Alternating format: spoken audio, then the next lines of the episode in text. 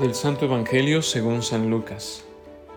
Cuando Jesús estaba ya crucificado, las autoridades le hacían muecas diciendo, A otros ha salvado, que se salve a sí mismo si él es el Mesías de Dios, el elegido.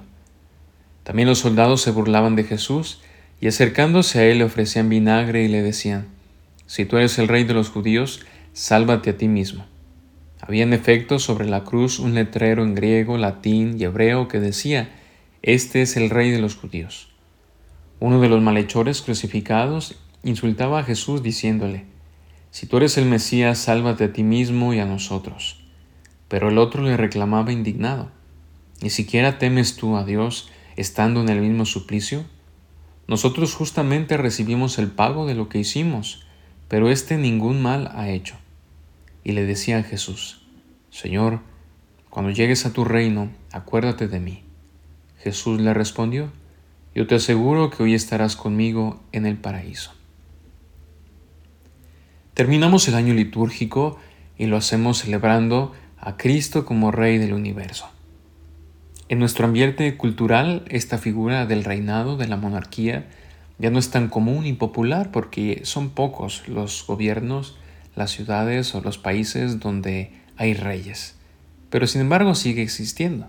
Por ejemplo, Inglaterra o España que seguramente son las monarquías más famosas en nuestra actualidad. Los reyes que se presentan para nuestra cultura siempre lo hacen con trajes ostentosos, costosos, una ropa digna de un rey, con una corona que brilla con el sol, cetro en su mano, signo del poder, con piedras preciosas y collares por todos lados, un ejército que le da seguridad y estabilidad al gobierno.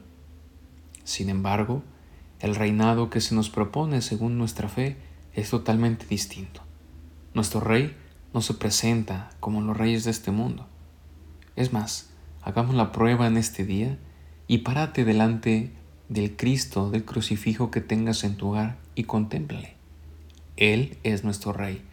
Él es el modelo de nuestro reinado.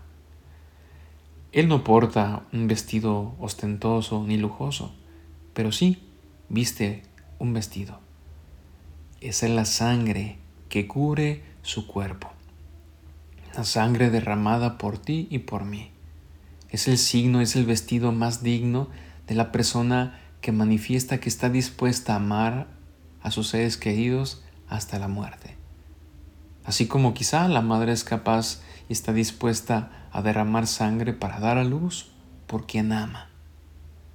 Porta también una corona que no brilla con el sol, pero que traspasa y que atraviesa su frente y su sien. Con eso Jesús nos enseña cómo el dolor, cuando es reinterpretado, cuando es visto con ojos de fe, adquiere mucho sentido. Porta también un cetro, pero no lo lleva en su mano. Está recostado sobre él. Es el signo de poder, es el signo la cruz que nos demuestra cuál es el camino para conseguir el reino. A diferencia de los reyes de este mundo, no porta un rubí, ni perlas, ni zafiros, pero sí porta en su cuerpo metales, metales que atraviesan sus manos y sus pies, y todo por nosotros.